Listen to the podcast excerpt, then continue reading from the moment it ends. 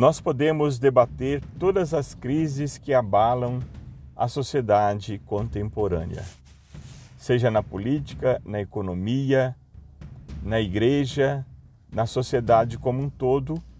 Trata-se de uma crise moral, religiosa, que tem o próprio homem como seu agente.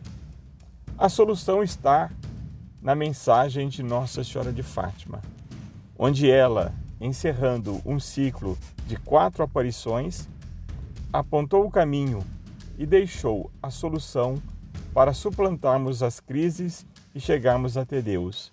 A devoção ao seu imaculado coração, rezando o terço todos os dias.